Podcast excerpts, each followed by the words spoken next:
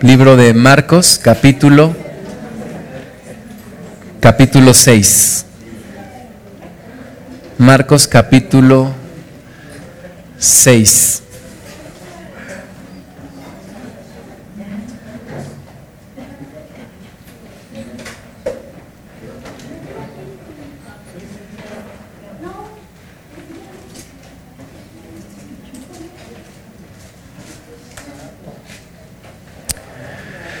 Marcos 6. Antes de comenzar a leer, vamos a orar. Señor, gracias en el nombre de Jesús por mis hermanas y por mis hermanos que están aquí.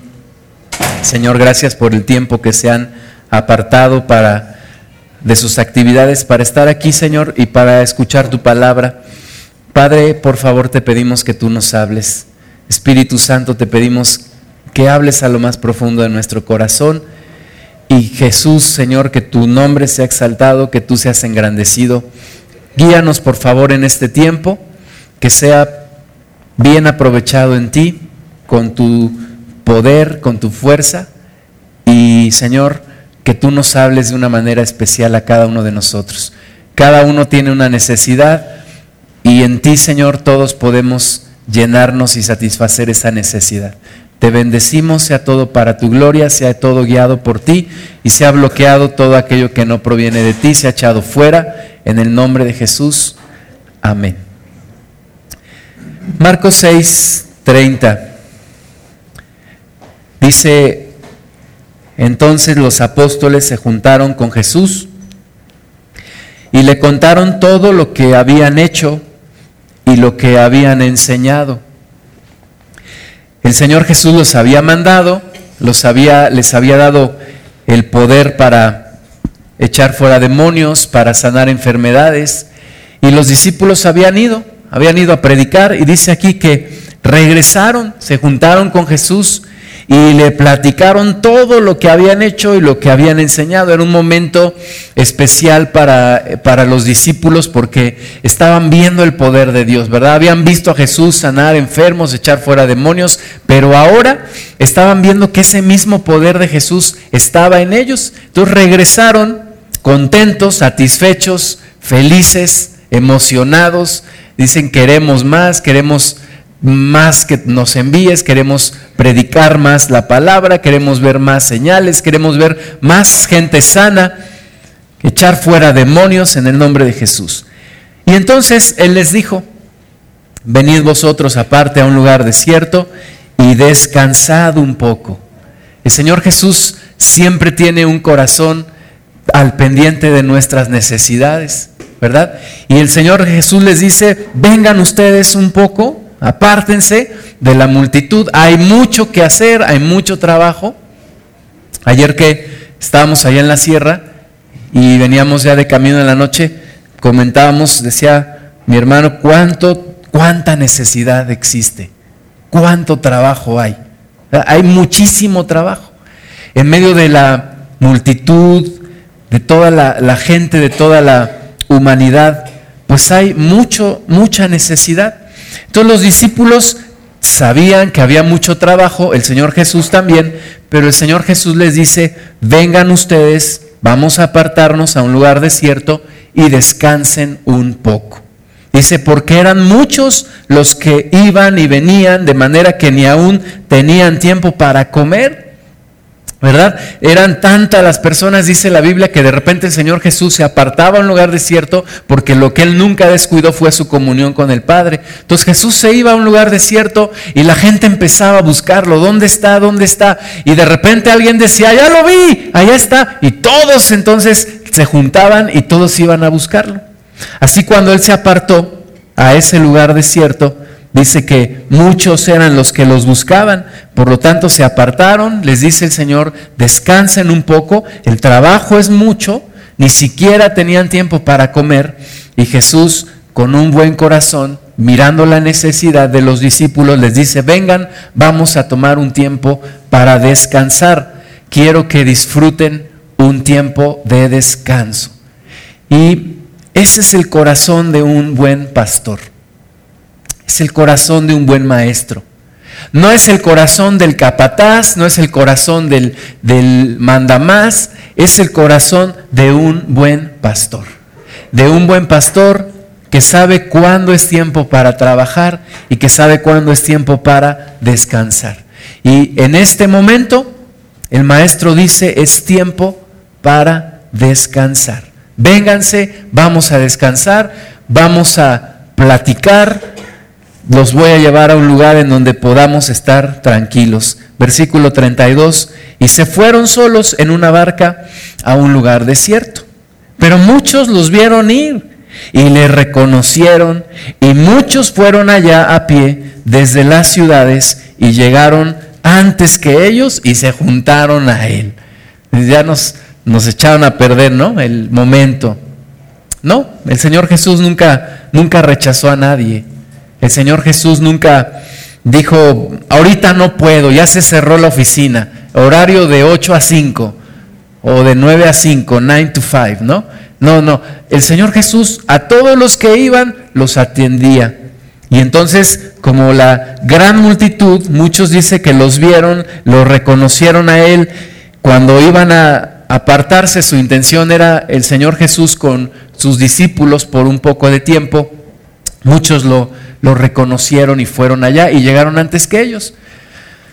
Cuán hermoso es tomar un tiempo de descanso con el Señor. Cuán hermoso es tomar un tiempo, yo creo mucho en los, antes les llamábamos campamentos, algunos les llaman retiros ahora. Yo creo mucho en, en apartar unos días para buscar a Dios. Yo creo mucho, yo me acuerdo la primera vez que yo lo hice, en el lugar donde me congregaba, nos apartamos por ahí de tres, cuatro días solamente para buscar a Dios. Y yo me acuerdo que cuando yo estaba ahí, yo era la persona más feliz del mundo. Yo decía, yo no quiero que esto se acabe, porque nos levantábamos, desayunábamos, platicábamos, nos íbamos a orar.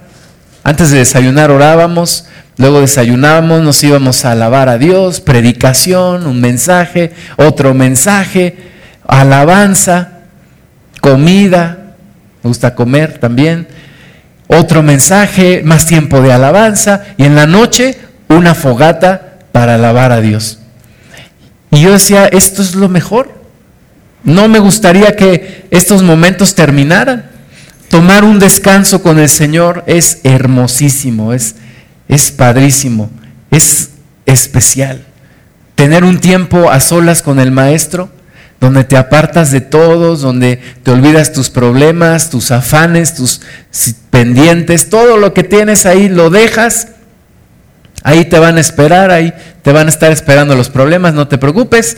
Apártate con el Señor, descansa con Él y recibe de Él. Es hermoso. Pero bueno, este día no se pudo porque los que lo vieron avisaron a todos y dice que muchos llegaron allá a pie desde las ciudades antes que ellos y se juntaron a Él. Y salió Jesús y vio una gran multitud, ¿verdad? Y Jesús no dijo, ni siquiera me dejan comer a gusto. Jesús no dijo, ya otra vez están aquí ustedes, ¿no? Jesús no dijo eso.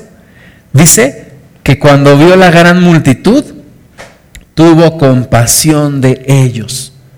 Tuvo compasión de esa gran multitud. Dice, porque eran como ovejas que no tenían pastor. Y comenzó a enseñarles muchas cosas. Jesús tuvo compasión de la multitud porque eran como ovejas que no tenían pastor.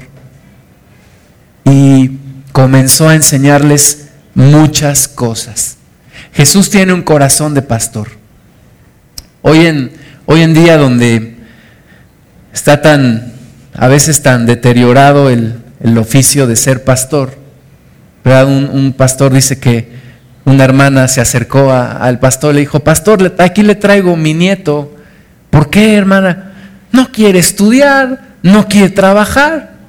Pues yo le dije, no quieres estudiar, no quieres trabajar, pues hay, aunque sea, vete con el pastor. ¿No? O sea, ya de perdida, hazte pastor. Pero no, ser pastor es, es algo especial porque, dicho sea de paso, los que somos pastores realmente no somos más que ayudantes de pastor. ¿Quién es el verdadero pastor? Jesús. Nosotros todos somos ovejas de Jesús. En uno de los momentos más difíciles de mi vida, me encontré esa cita que ustedes pueden leer ahí en ese cuadro, Ezequiel 34, 31. Porque de repente viene gente y me dice, es que estoy desilusionado. ¿De quién? De un pastor. Oye, y por eso ya no te congregas, sí, porque estoy desilusionado de un pastor. Oye, pero no te olvides que tú no sigues a un pastor, tú sigues a Jesús. Porque dice ese versículo, Ezequiel 34, 31, y vosotras, ovejas mías, ovejas de mi pasto, hombres sois, y yo vuestro Dios, dice Jehová el Señor. Entonces, no es que tú perteneces a un pastor humano, tú perteneces a, un pastor que es Jesús. Jesús es tu pastor. Y, y aunque todos nosotros hemos recibido alguna desilusión, alguna decepción, algún problema, hemos tenido algún conflicto, a veces por nuestra culpa, a veces por la culpa de la otra persona, pero todos hemos tenido momentos difíciles. Y es cuando nos tenemos que acordar, ¿quién es mi pastor? Jesús es mi pastor. Y si tengo un problema, lo puedo solucionar con la ayuda de mi pastor Jesucristo. Entonces, en esta, en esta cita nos muestra el corazón verdadero de un pastor, que es Jesús, el verdadero corazón de un verdadero pastor, que es Jesucristo. Y Jesucristo nunca echa fuera a nadie.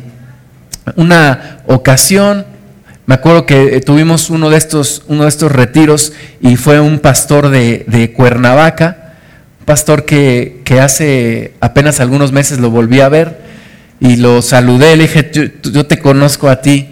Me dijo, yo también te conozco a ti. No me acuerdo de dónde, pero yo te conozco. Ah, yo sí me acuerdo de dónde usted predicó en, una, en un lugar ahí con unos varones y yo estaba ahí. Y yo le pedí un consejo. Y me dijo, ah, sí, me acuerdo de tu cara. No me acuerdo de dónde, pero me acuerdo de tu cara. Y yo le dije a este hombre, eh, en, en, en mi vida, a lo largo de mi vida, he habido personas que me han lastimado. No cualquier vecino no cualquier persona, no cualquier Juan Pérez, ¿verdad? No cualquier persona. Personas en las que yo confiaba, personas a las cuales yo quería agradar, porque eran ejemplo para mí, porque yo los veía como personas grandes, yo quería ser como ellos. Pero en algún momento de mi vida me lastimaron, me rechazaron, me dijeron, tú no puedes ser como yo. Y mi corazón se hirió. Y este hombre me dijo, este pastor me dijo, nunca más, que nunca más te lastime un hombre, pon tus ojos en el Maestro, pon tus ojos en Jesús. Dijo, no dejes que te vuelvan a lastimar. Guarda tu corazón y pon tus ojos en Jesús. Y yo veo aquí un pastor Jesús que nunca nos va a lastimar, que nunca nos va a rechazar, que nunca nos va a decir no tengo tiempo para ti, que nunca va a decir no eres lo que yo quería que fueras, que nunca nos va a decir quítate de aquí porque tú no eres la persona que yo quiero. ¿No? Un pastor que siempre está dispuesto a atendernos, que a pesar de nuestra inmadurez, que a pesar de nuestra torpeza que a pesar de nuestra, nuestra necesidad y nuestra necedad, siempre está ahí para ayudarnos. Dice que Él tuvo compasión de la gente porque eran como ovejas que no tenían pastor. Y comenzó a enseñarles muchas cosas. Jesús es nuestro pastor. La primera experiencia que yo tuve con ovejas, yo era niño, crecí en, la Ciudad de, México y las primeras ovejas que yo vi fue en, el pueblo de mi mamá, un lugar aquí cerquita, en, cerquita de Tulancingo, en Cuautepec, donde hay ovejas, en donde hay pastores. Yo veía las ovejas y bueno, qué rica está la barbacoa, ¿verdad? Pero, ¿cómo son las ovejas? Un día mi mamá me dijo, las ovejas son tontas. Dice, las ovejas son tontas. Y, dice, ¿y por qué somos ovejas de Dios? Digo, pues, tú, ¿por qué crees? Porque nos falta visión. Somos espiritualmente tontos. Somos ciegos. No podemos vivir sin un pastor. Por eso el Señor Jesús se compadeció de, de la multitud. Dice, porque eran como ovejas que no tienen pastor. ¿Cómo son las ovejas que no tienen pastor? ¿Te has encontrado alguna vez un grupo de, de borreguitos que no tienen un pastor? Todos dispersos. Algunos, aquí en la ciudad todavía hay ovejas, ¿verdad? Aquí cerquita en el venado. Y cuando no está su pastor, algunos incluso se cruzan la calle. Algunos andan, siempre andan con la cabeza hacia abajo. Y pueden ser atropellados, o puede venir un perro y, atacarles, o puede venir una persona y robárselas, o de repente pueden meterse en algún hoyo. Así son las ovejas que no tienen pastor. El Señor Jesús dice que vio a la multitud y tuvo compasión de ellas porque no eran como ovejas que no tenían pastor. ¿Y qué hizo? Comenzó a enseñarles muchas cosas. ¿Qué es lo que hace un pastor? Principalmente un pastor alimenta las ovejas, un pastor cuida las ovejas y un pastor guía a las ovejas. Y eso es lo que Jesús quiere hacer contigo. Y algunos se ofenden, ¿verdad? Algunos, algunos de nosotros nos ofendemos, decimos, yo no soy ninguna oveja. Cuando yo iba a la prepa eh, y veíamos un grupo de muchachos que iban, les decíamos, ¿a dónde van? ¿verdad? Porque parecen borregos. Entonces uno dice, yo no quiero ser borrego de nadie. Yo no quiero ningún pastor. Y está uno en la soberbia. Yo hago lo que se me da la gana. Yo hago, yo a nadie le consulto. Yo hago lo que yo quiero. Estamos equivocados porque todos necesitamos un pastor. Y ese pastor se llama Jesús. Él es el buen pastor que tú y yo necesitamos. Las ovejas son dispersas, son medio, medio miopes, les falta visión, no se saben defender. Bueno, solamente dan topes con la frente, ¿verdad? Pero fuera de eso, son indefensas. Necesitan un pastor. Y nosotros necesitamos un pastor. Y ese pastor se llama Jesús. Jesús. Entonces allí, en medio de la gente, y yo no sé si te ha pasado, de repente te ves tu propia vida y dices, una vez una, un amigo me dijo, ¿cómo hubiera yo querido tener una persona que me dijera lo que tenía que hacer? Porque he cometido tantos errores. Necesitas un pastor, necesitas a Jesús, necesitas una dirección, necesitas un guía. Necesitas poner tus, ojos en un pastor, que es Jesús. Y necesitas que ese pastor te guíe a lo largo de tu vida. Te guíe cuando, cuando hace calor, cuando hace frío, cuando llueve. Ayer estábamos allá, visitamos a, unos hermanos allá en Pueblo Nuevo, el hermano Gonzalo y a su esposa, y de repente ya nos fuimos para el otro pueblo, pero el carro pues estaba un poquito retirado y entonces que nos empieza a llover. ¿Y qué hacemos? Pues ni modo de correr para todos lados como ovejas sin pastor, ¿verdad? Pues seguimos el camino y pum, llegamos a ahí donde teníamos que llegar. Pero un buen pastor te dice, ahora vamos a pararnos, ahora vamos a caminar.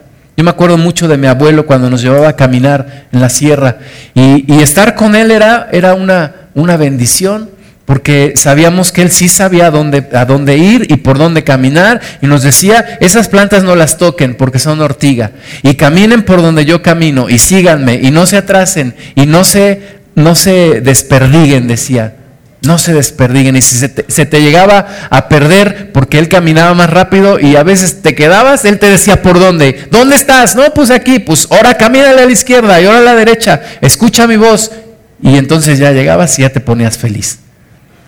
Es una bendición, porque yo no sabía dónde ir. Yo a veces me ponía a pensar, si me, si me deja mi abuelo aquí, yo no sé qué me va a pasar. Yo no sé para dónde está. Y no soy como el de los cuentos que va dejando migajas de pan, ¿verdad? ¿quién sabe qué pasaría si me deja aquí en medio? Necesito un pastor y en la vida necesito un pastor que me guíe, porque la verdad es que yo no sé hacia dónde voy. Yo no sé hacia dónde voy. Cuando yo era niño había una, una canción que, que hablaba de eso, ¿no? La gente no sabe a dónde va. La gente es como oveja sin pastor. Y unos muy intelectuales, muy preparados, pero la verdad es que son como ovejas sin pastor. Y unos con muchos estudios, pero hacen de su vida un verdadero desorden. ¿Por qué? Porque son como ovejas sin pastor. Entonces, todos tenemos la necesidad de un pastor. Unos la reconocemos, otros no la quieren reconocer, pero todos tenemos necesidad de un pastor. No estoy hablando de un hombre, estoy hablando de, de Jesús. Jesús. Jesús, hijo de Dios, Jesús, hijo del hombre. Jesús es tu pastor necesitas seguirlo a Él, necesitas conocerlo, necesitas escuchar su voz, necesitas ser alimentado por Él, necesitas que Él te lleve a buenos pastos, a pastos verdes. Necesitas que Él sane tu corazón, que Él te guíe, que cuando está lloviendo, Él te pueda decir, vamos adelante, yo sé un lugar donde podemos descansar, pero vamos a caminar. Que cuando estás triste escuches una voz que te diga, que te diga, no te quedes ahí, sigue adelante. Que cuando estés perdido escuches una voz que te diga, este es el camino, camina por él. Que cuando estés triste encuentres a alguien que te anime, que te fortalezca. Cuando yo andaba sin pastor en esta vida, mi refugio era la música. Y cuando yo estaba triste y escuchaba mi música, me ponía más triste. Y esa no era la solución. Pero cuando encontré a mi pastor, a mi Jesús, lo sigo. Y Él me saca adelante. Y cuando estoy confundido, no tengo más que verlo a Él. ¿Dónde estás? Aquí, te sigo. Y cuando estoy triste, lo escucho a Él y me acerco a Él. Y cuando estoy perdido, le grito, Señor, ayúdame. Y Él va por mí. ¿Es el buen pastor? El buen pastor alimenta sus ovejas. Dice aquí el versículo 35 que ya la hora era muy avanzada. Y se acercaron los discípulos y le dijeron, Señor, despide a la multitud, porque ya es avanzada la, la tarde, ya no hay nada, ni McDonald's, ni nada, Señor, despídelos para que vayan a comprar algo. Y entonces Él les dijo, ¿por qué los voy a despedir? Dijo, denles ustedes de comer. Y Jesús hizo un milagro hermoso. Dice la palabra de Dios que con cinco panes y dos peces el Señor Jesús alimentó a más de cinco mil personas. ¿Por qué? Porque un buen pastor alimenta a sus ovejas. No tienes necesidad de comida chatarra. No tienes necesidad de ir a conferencias de superación personal. No tienes necesidad de ir con el charlatán. No tienes necesidad de ir con el brujo. No tienes necesidad de una doctrina oriental. ¿Por qué? Porque tu pastor te alimenta con buen alimento. Dijo el Señor Jesús, mi, mi cuerpo es buena comida y mi sangre es buena bebida. Y no está hablando de canibalismo. Está hablando de que Él tiene todo lo que tú necesitas para nutrir tu alma. Hay tanta gente tan solitaria, tan deprimida, porque necesita el pan de vida. Y Jesús dijo, yo soy el pan de vida. Entonces Jesús no solamente es un, un pastor que te alimenta, sino que te alimenta con lo mejor, con lo que tú necesitas, con lo que Él tiene para ti. Vamos al libro de Mateo capítulo 9.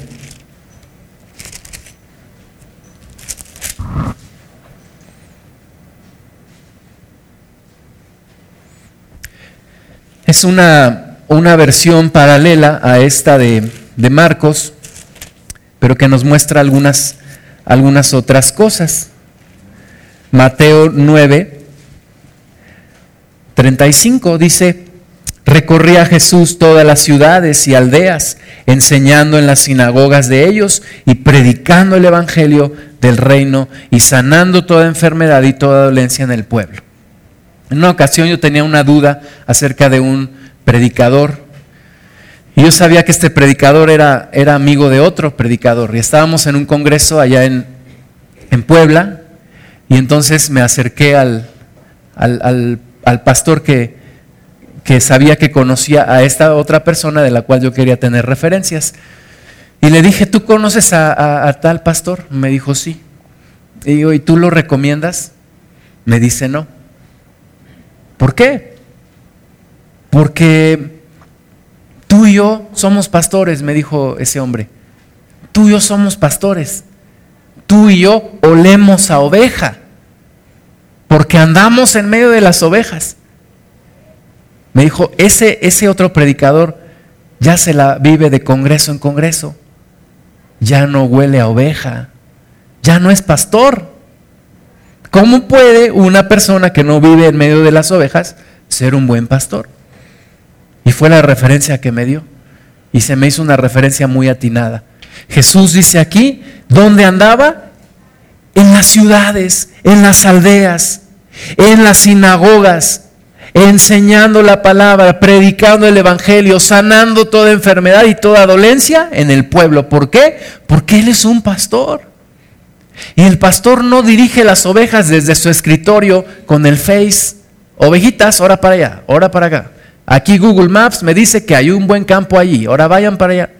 Y toma su celular y les habla, ahora tú mueves. No, un buen pastor anda en medio de las ovejas. Y ahora sí, como dice un, jefe mío, y se la rifa con sus ovejas. ¿Verdad? Defiende sus ovejas. Y está ahí y Jesús se compadeció de nosotros porque Él olió nuestro olor. ¿Has, has, olido a qué huelen los rediles donde están las ovejas? Cuando no, no los limpian. Pues Jesús olió todo eso. Jesús olió toda nuestra suciedad le decían a Jesús, oye, ¿por qué te juntas con publicanos, pecadores y, rameras? Jesús les dice, pues porque yo fui enviado a recuperar lo que se había perdido. Los sanos no tienen necesidad de médico. Por eso ando en medio de pecadores y publicanos. Que por cierto ustedes también lo son, le hubiera dicho a los religiosos que le decían. Pero a eso, a eso olemos nosotros. Muchas veces a pecado, cuando nuestra vida no ha cambiado en Cristo, a fracaso, a desilusión. Dice la palabra de Dios, habla de un pastor, que ahorita vamos a ver un poquito de su vida, David.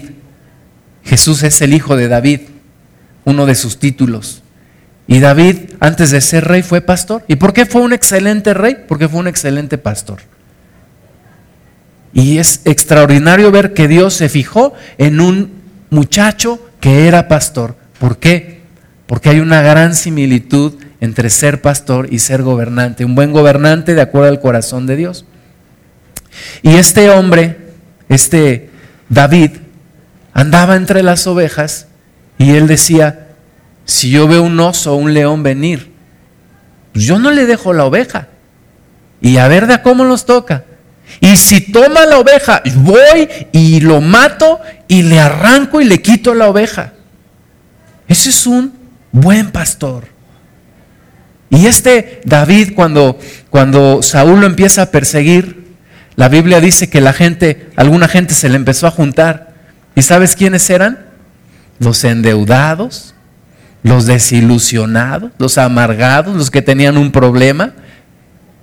Se le conoce a este, esta etapa de la vida de David como la cueva de Adulam.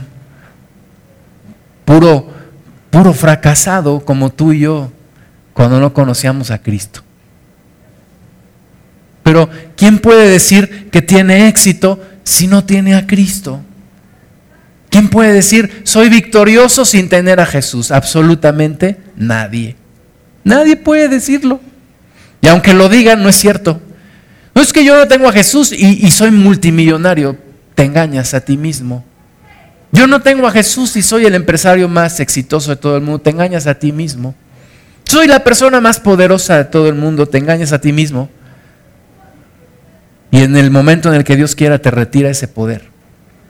Entonces, Jesús andaba entre la multitud de ovejas, sanando enfermedades, quitando dolencias. Y el versículo 36, y al ver las multitudes, tuvo compasión de ellas, porque estaban desamparadas. Aquí nos da un nuevo dato. La humanidad sin Cristo está desamparada. Una humanidad que no tiene a Jesús como pastor está desamparada y segunda característica, está dispersa. Dispersa. Dice la palabra del Señor, hiere al pastor y dispersaré a las ovejas. Cuando el pastor no está con sus ovejas, las ovejas andan dispersas, cada quien por su lado. Y ahí están las familias desintegradas. El hombre por acá, la mujer por allá, los hijos por el otro lado, cada quien en su asunto. Dispersión, dispersión. Y la semana pasada hablábamos de lo contrario a la dispersión, que es el enfoque, que es la unidad, es la integración. Pues Jesús vio a la humanidad y dijo, estas, estas multitudes están desamparadas y dispersas como ovejas que no tienen pastor. Y Jesús dijo, y me duele, me duele ver a la humanidad de esta forma, pensando que son ricos y, no se dan cuenta que son unos pobres miserables y desnudos, pensando que son sabios y son unos necios, pensando que lo tienen todo y no tienen nada, pensando que son lo más grande cuando que son lo más pequeño. Pero Jesús no criticó a la humanidad. Jesús no le dijo al Padre, mira Padre, esta humanidad está de lo peor, acaba con ellas, acaba con todo. No, Jesús dice que se dolió en su corazón y tuvo compasión. Se dolió en su corazón. ¿Por qué? Porque andaban desamparadas y dispersas como ovejas que no tienen pastor. Y yo no puedo más que imaginar mi vida cuando Jesús me vio y me vio así desamparado, disperso, aislado, fracasado, triste, devaluado, confuso, sin futuro, sin esperanza, sin un verdadero amigo, con una familia desintegrada, que vivía en la misma casa, pero dispersos todos. Y Jesús se compadeció. Jesús se movió a hacer algo por mí. Porque ese es mi pastor. Ese es mi pastor que se compadece de mí. Dice entonces, dijo a sus discípulos, a la verdad, la mies es mucha, mas los obreros pocos. Rogad pues al Señor de la mies que envíe obreros a su mies. El Señor Jesús viene, dice la palabra de Dios, que es el príncipe de los pastores. Y en ese entonces había religiosos judíos a quienes se les había encargado la ley, pero no la ley por ser en sí la ley, porque principalmente tenían que apacentar al pueblo, dándoles de comer, alimentándolos con la palabra. Y, estos, estos encargados espero me estén siguiendo, estos encargados, estos religiosos, líderes religiosos judíos, en lugar de cuidar a las ovejas, ¿qué andaban haciendo? Se peleaban porque decían, oye, ¿por qué Jesús sana a un hombre con la mano seca si es día de reposo? Oye, ¿por qué tus discípulos comen sin lavarse las manos? ¿Por qué tus discípulos no ayunan? Si todos los demás ayunan, incluyendo los discípulos de Juan el Bautista. Oye, eso no es ser un buen pastor. Tú no, tú no esperas encontrar un buen pastor ahí en su casita con su aire acondicionado, viendo la televisión, bien, bien engordadito de tanta oveja que se ha comido. Y tú no dices, ah, qué buen pastor eres. No, oye, yo te quiero ver en la calle, yo te quiero ver a donde están las ovejas, en el campo, defendiéndolas, que cuando llueva tú no te vayas y, las dejes ahí, que cuando viene el, oso, el león, tú no huyas, Que cuando una se pierde no digas, ah, pues ya se perdió, ya ni modo. No, vas por ella y la, y la recoges y la ayudas y si está lastimada la sanas. Eso es lo que Cristo quería ver en estos líderes religiosos. Y por eso su molestia del Señor. ¿Y cómo es posible que ustedes, que eran los encargados de alimentar al pueblo, no lo hacen? Por eso Jesús habla de los asalariados y del verdadero pastor. Dice, el asalariado no le importa perder una oveja, no son de él. Pero el dueño de las ovejas, ese es el que, el que las sufre, el que las busca, el que las cuida. El apóstol Pablo decía, sufro dolores de parto hasta, hasta no ver a Cristo formado en cada uno de ustedes. Eso es, eso es identificarse con la visión del pastor, de Jesús. Sentir las ovejas como propias, aunque no son mías, pero sentir el dolor como propio. Decir, caramba, esta persona ya está confundida esta persona ya está en arrogancia, esta persona ya está en rebeldía, esta persona ya está en esto. ¿Qué vamos a hacer, maestro? Son tus ovejas, ayúdalas tú. Pero siento el dolor de que una oveja se disperse, se pierda. Y el Señor Jesús dice a los discípulos, rueguen al Señor de la mies que envíe obreros a su mies. A veces nos, dicen, ¿por qué tardan tanto en venir allá en la sierra? O algún, alguna persona de repente, ya tenía mucho que no nos veíamos. Alguna persona te dice, no dejemos de tener estos tiempos. ¿Sabes qué? La mies es mucha. La mies es mucha. Hay mucha necesidad. Mucha necesidad.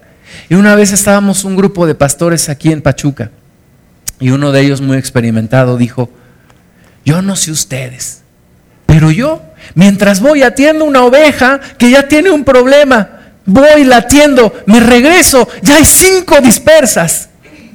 ¿Qué hago? Y me acuerdo de una vez, me mandaron a dar clases en una primaria cuando yo trabajaba para el banco. Y fui a dar clases en una primaria y ahí voy muy, muy bueno, ¿no? Ahí con alumnos de quinto de primaria. Llevo mi material, llevo todo, llevo mi presentación, material para juegos, les iba a enseñar finanzas personales, muy, muy chicho yo, ¿no? Empiezo a dar mi clase, pues todos no me pelaron. Y de repente unos empiezan aquí a hacer relajo. Y voy con él, oye tú, y estos ya los arreglo, y hay cinco por acá dispersos. Dije, me voy a volver loco yo aquí. Dije, la siguiente vez me traigo dos amigos que me ayuden a controlar el grupo. Y así somos las ovejas. De repente, ya el pastor se fue a atender a alguien y ya nosotros andamos haciendo relajo. Pero ¿sabes qué es lo hermoso de esto? Que Jesús tiene la capacidad de cuidarnos a todos al mismo tiempo. No es como yo que atiendo unos niños y ya los otros están haciendo caos. Jesús tiene la capacidad de cuidarnos a todos nosotros. Vamos a ver Juan capítulo 10. Por eso tu relación debe de ser directamente con Jesús. No me desentiendo de una responsabilidad. Pero la verdad, yo agradezco mucho a aquellos que me dicen, pastor, pero eh, tu pastor es Jesús. Y yo soy ayudante de tu pastor. Y, y sí estoy para servirte y y con mucho gusto lo hago, pero nunca trataré de usurpar el lugar de tu verdadero pastor que es Jesús. Con Él necesitas relación directa, con Él necesitas relación personal, necesitas conocerlo a Él, necesitas escucharlo a Él. Dice Juan 10, 1. De cierto, de cierto os digo, el que no entra por la puerta en el redil de las ovejas, sino que sube por otra parte, ese es ladrón y salteador. Mas el que entra por la puerta, el pastor es de las ovejas. Y una vez me platicaba Miguel López que hubo una persona allá en Aguascalientes que empezó a ir a la congregación, le hablaba a los jóvenes, los citaba en algún lugar y empezó así a sacar ovejita por ovejita por ovejita. Dice Miguel que un día lo confrontó y le dijo, tú eres un ladrón. Y le dijo, ¿por qué?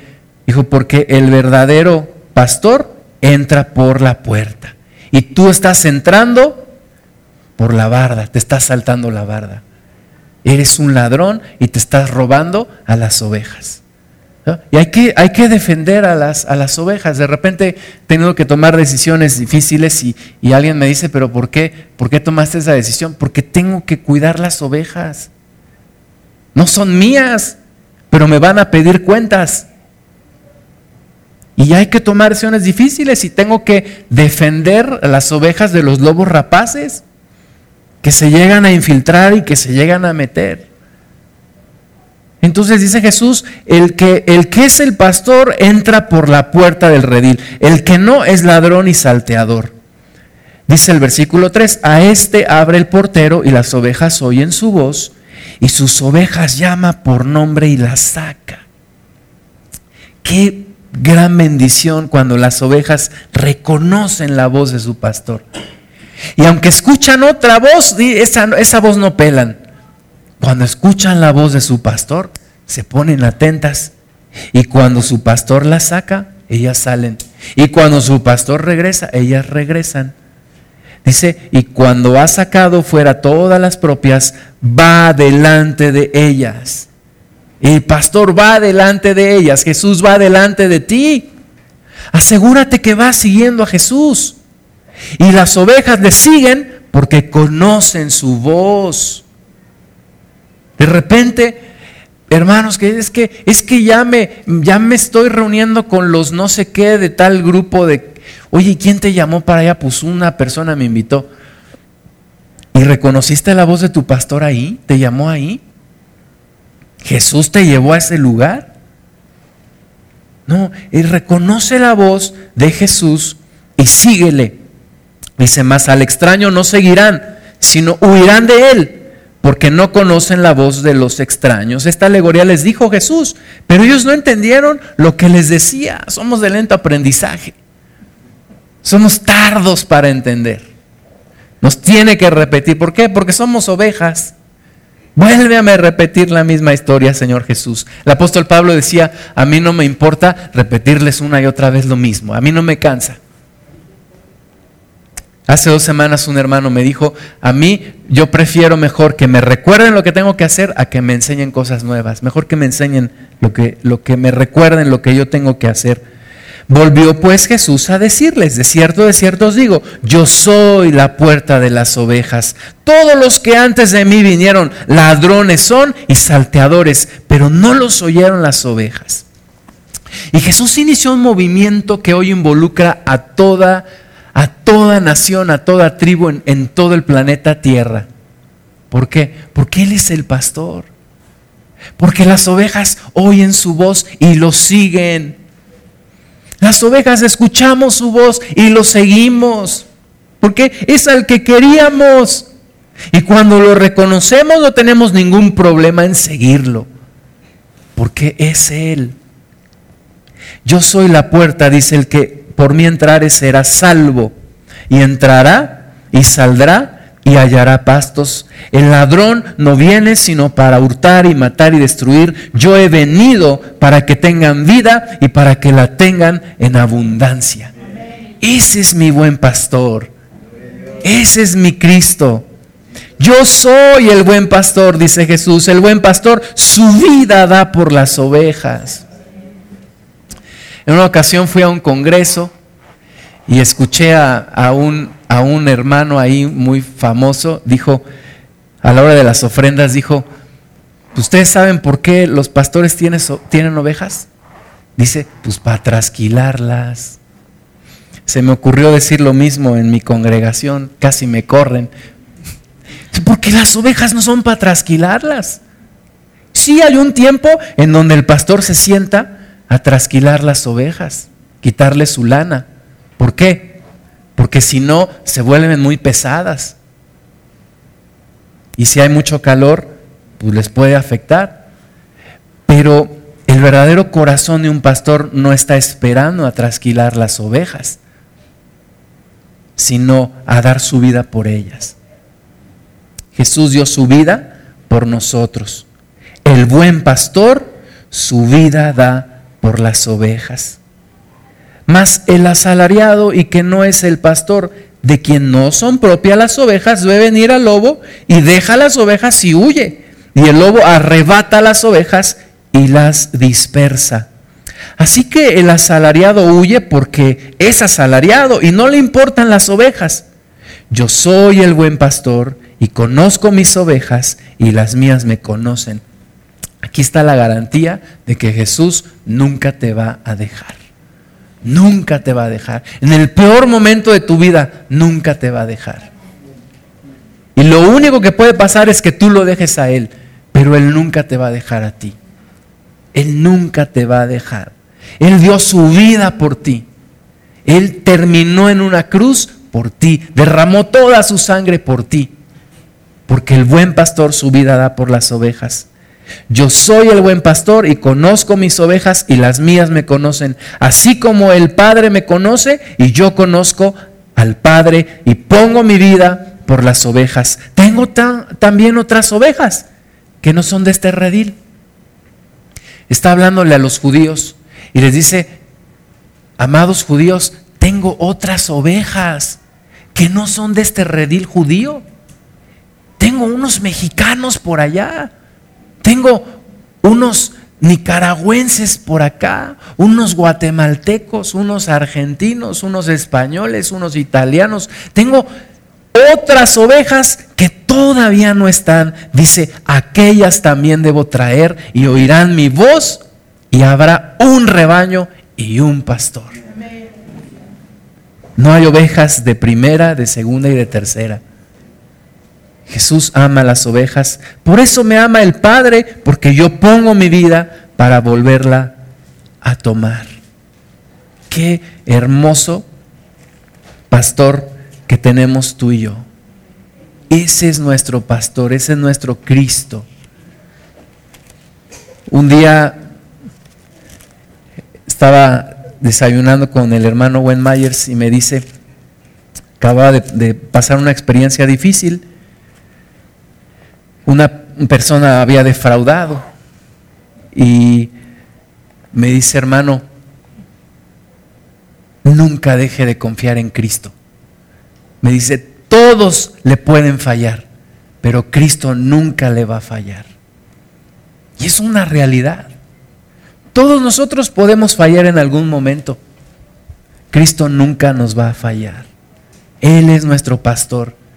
Él es nuestro amado, Él es el dueño de las ovejas, Él es el dueño de nuestra vida y Él nunca nos va a abandonar.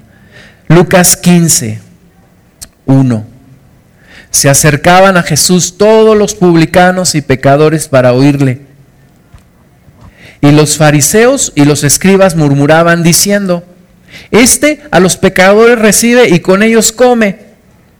Entonces Él les refirió esta parábola diciendo, ¿qué hombre de vosotros, teniendo cien ovejas, si pierde una de ellas, no deja las noventa y nueve en el desierto y va tras la que se perdió hasta encontrarla? ¿Te ha pasado? ¿Pierdes algo? Yo me acuerdo cuando era niño, yo tenía mis canicas, tenía mi buen bonchecito de canicas, pero se me perdió una. Se me metió debajo del sillón era de noche y se me ocurrió prender una vela, meterla debajo del sillón para buscarla, que se prende la tela que estaba ahí, corrí a la cocina, le arrebaté un vaso de agua a mi tía que estaba ahí, le eché y pues no, no le atiné y entonces viene mi ¿qué pasó? Y, y trae su trapo y empieza ahí a apagar el fuego. Pero yo quería mi canica. A mí no me interesaba que yo tuviera 99, yo quería la una que se me había perdido. Y yo no iba a ser feliz hasta que no encontrara mi canica. Y Jesús no es feliz hasta que no encuentra la oveja que todavía anda perdida. La oveja que todavía anda por ahí. Jesús dice, una ocasión le, dije, le mandé un correo a Miguel López, le dije, Miguel, por primera vez en la historia de tierra deseable. Fuimos 50 personas en una reunión el domingo. Me contestó, te felicito. Los buenos pastores cuentan sus ovejas. Yo pensé que me decía, felicidades, llegaron a 50, qué padre, ¿no? Contesta, te felicito, los buenos pastores cuentan a sus ovejas. Y Jesús contó las ovejas. Una, dos, tres, cuatro, no, no, no, 98, 99. ¿Dónde está Claudio? Me falta Claudio, dijo Jesús. ¿Dónde está? No puedo ser feliz sin Claudio. Y fue buscó por cielo, mar y tierra hasta que lo encontró y lo trajo. Y entonces dijo, 100, me falta una. ¿Dónde está Rosy? Y allá va por cielo, mar y tierra, busca a Rosy, la encuentra, la trae. Y así uno por uno cada uno de nosotros. Y ahorita todavía hay ovejas perdidas. Y Jesús todavía anda buscando las ovejas perdidas. Porque Él no, Él no es feliz hasta que no tenga a todas. Hasta que no tenga a todas. Ahora, no seas como el hijo mayor de la historia, ¿verdad? Que dice, oye, ese hermano mío, ese zángano, se gastó todo con rameras y con borrachos y, y tú lo recibes y yo que siempre he estado aquí, ni siquiera me das un cabrito para gozarme con mis amigos. El Señor, el Señor le dice, tú siempre has estado conmigo y todo lo mío es tuyo. Y si querías un cabrito, nada más me lo hubieras dicho. Pero este tu hermano muerto estaba, perdido estaba, y hoy lo he encontrado. Y es motivo de fiesta, de gozo. Ese es el corazón de un pastor. Dice, va tras la oveja que se perdió hasta encontrarla y cuando la encuentra, la pone sobre sus hombros gozoso. Viene feliz el pastor. Y no cuando viene ya las otras 99 se fueron, no, porque tiene la capacidad de cuidar a todos. Pero viene feliz con la oveja. Ya me traje al, al Gus, ahí venía con, conmigo. Ya me traje y ahí pon tu nombre. Ya me la traje a la oveja que faltaba. Ya me traje a la oveja que faltaba. Y va feliz. Y al llegar a casa, reúne a sus amigos y vecinos diciéndoles, gozaos conmigo, porque he encontrado mi oveja que se había perdido. Os digo que así habrá más gozo en el cielo por un pecador que se arrepiente que por 99 justos que no, no necesitan de arrepentimiento. Yo festejo el 15 de septiembre cada año. No porque sea mexicano, que sí me gusta, pero principalmente porque un 15 de septiembre me bautizaron en Cristo. Entonces ese día hubo fiesta en el cielo. Y ese día yo no hago una gran comida y traigo un pastel, invito a mis amigos, pero ese día me aparto un momento a solas con mi maestro y le digo, Señor, gracias. Gracias porque yo estaba perdido y me encontraste. Y me trajiste al redil y hubo fiesta en el cielo. Y te doy las gracias. Y a veces nos acostumbramos a los buenos pastos. Nos acostumbramos al VIPS. Nos acostumbramos al capuchino. Nos acostumbramos a la rachera. A los buenos platos. Y no nos acordamos cuando antes de Cristo andábamos buscando en los botes de basura Andábamos perdidos, andábamos sin esperanza y sin Dios. Y a veces nos volvemos mal agradecidos. Y a veces decimos, ay Señor, esta rachera está medio pasada. Yo la quería bien cocida, me la diste tres cuartos. Ay, las papas ya sabes que no me gustan así. Las tortillas bien calientitas, como se acá mi hermano. ¿Verdad? Y a veces no valoramos lo que Dios nos da. Jehová es mi pastor, Salmo 23. Nada me faltará. Jehová es mi pastor, nada me faltará. ¿Sabes que Jesús es Jehová? Jehová es Padre, Hijo y Espíritu Santo. Una vez tuve un maestro de inglés y ese maestro de inglés me estaba enseñando, me dijo, mira, en el idioma inglés hay algo que se llama ritmo.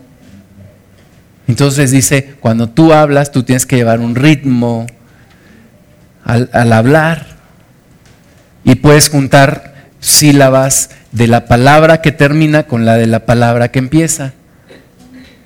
Y, le, me dijo, ya sé cómo te lo voy a enseñar y me llevó el Salmo 23 en inglés. Y estuve practicando y practicando y practicando y practicando.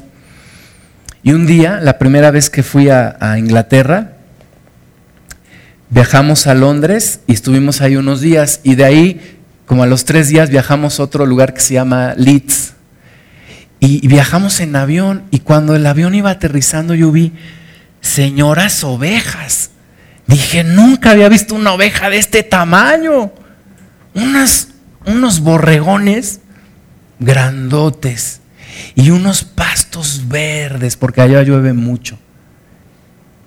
Y, cuando llegué allá, conocí a un hermano, le dije, llévame a una librería cristiana. Me llevó y me encontré un, un espejito así para escritorio con el Salmo 23, The Lord is my shepherd. I shall not want. ¡Qué bendición! El Señor es mi pastor, nada me faltará. En lugares de delicados pastos me hará descansar. Junto a aguas de reposo me pastoreará, confortará mi alma. Me guiará por sendas de justicia por amor a su nombre aunque ande en valle de sombra de muerte, no temeré mal alguno, porque tú estarás conmigo. Tu vara y tu callado me infundirán aliento. Aderezas mesa delante de mí en presencia de mis angustiadores. Unges mi cabeza con aceite, mi copa está rebosando. Ciertamente el bien y la misericordia me seguirán todos los días de mi vida y en la casa de Jehová moraré por largos días. El Señor es mi pastor, Jesús es mi pastor, nada me faltará. Tengo la confianza. Hace va a ser dos o tres años, partió con el Señor la hermana Margarita, estuvimos en su entierro. ¿Qué leemos, Señor? Salmo 23. El Señor es mi pastor, nada me faltará. Me guía a los lugares de delicados pastos. Me hace descansar junto a aguas de reposo.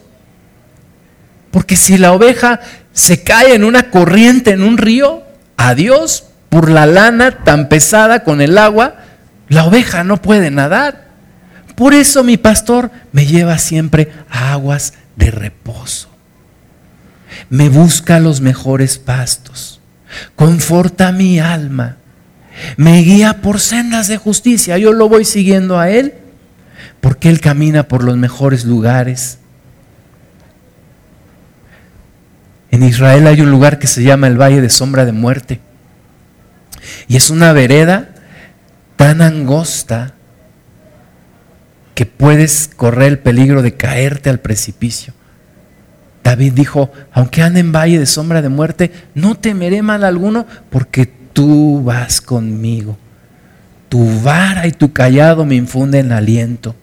La vara para espantar a los animales que quieren hacerme daño, a veces para darme a mí cuando no quiero obedecer, y el callado cuando me, me bajo en la barranquita y su callado es como un, una vara con un ganchito me toma delicadamente del cuello y me jala para que vuelva a regresar a su camino. Aderezas mesa delante de mí en presencia de mis angustiadores. Y a veces alguno de ustedes dice, tengo tantos problemas y me siento tan bien, tengo tanta paz. ¿Por qué? Porque mi pastor adereza mesa delante de mí en presencia de mis angustiadores. Y mis angustiadores se confunden. Unges mi cabeza con aceite. En Israel los pastores tomaban a las ovejas y les ungían aceite en la cabeza, principalmente en la zona de la nariz, porque hay gusanos que se meten en la nariz y son parásitos. El aceite hace que las heridas se sanen y que los parásitos se vayan. Y dice este hombre, ciertamente el bien y la misericordia me seguirán todos los días de mi vida. ¿Por qué? Porque el Señor es mi pastor. Porque Jehová es mi pastor. Porque Jesús es mi pastor. Porque Jesús es el buen pastor. Vamos a ponernos de pie.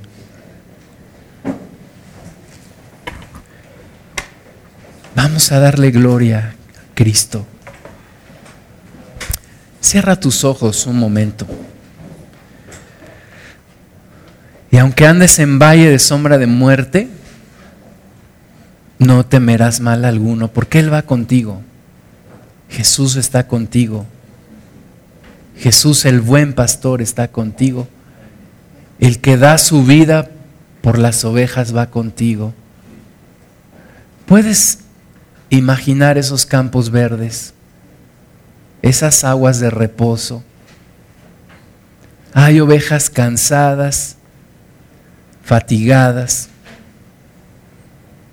lastimadas. Jesús, Jesús te quiere sanar. Escucha su voz, reconoce su voz que te alienta. Perdona si alguien te lastimó. Perdóname si alguien de nosotros te lastimó, si yo te he lastimado. Y encuentra en Jesús esa sanidad, esa restauración. Invocamos tu presencia, mi buen pastor. Pedimos tu presencia en estas aguas de reposo, en estos pastos verdes. Tú sabes exactamente cómo hablarnos a cada uno de nosotros porque tú eres nuestro pastor. Bendito es tu nombre, Jesús. Bendito es tu precioso nombre. Danos de ti, Señor. Diga con tus ojos cerrados. Sigue en comunión con tu pastor. Bendito eres, Señor.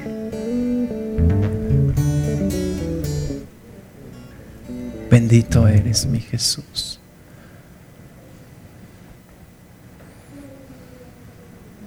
Bendito eres, mi Jesús.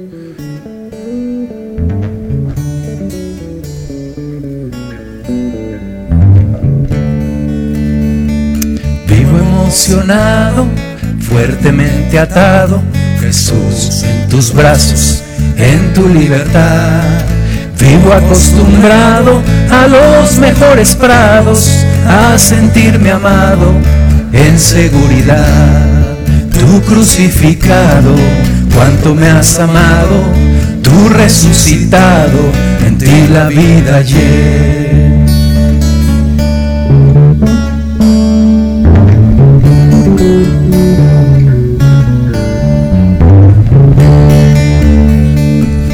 pastor ansiado, llegaste hasta mi lado, teniendo tus cuidados en mi porvenir.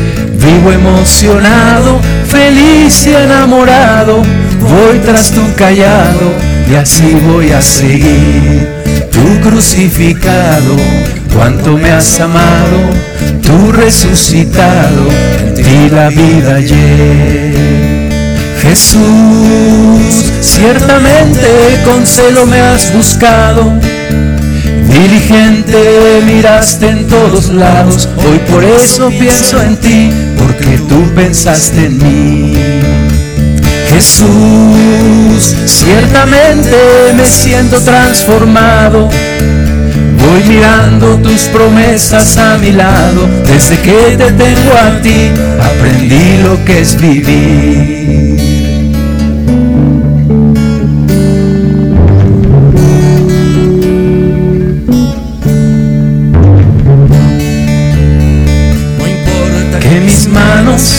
Vayan desgastando, no importa que mis pies no puedan caminar, no importa que las canas me vayan dibujando, la vida que me has dado es por la eternidad.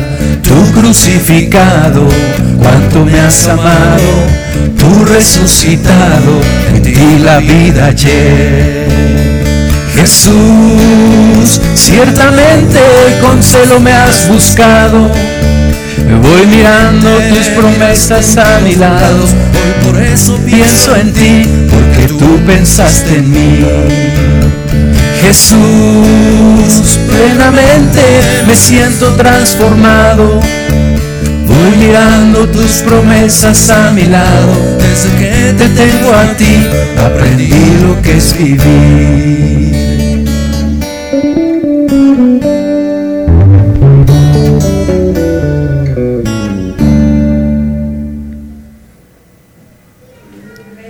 Emocionado, fuertemente atado, Jesús en tus brazos, en tu libertad. Vivo acostumbrado a los mejores prados, a sentirme amado en seguridad.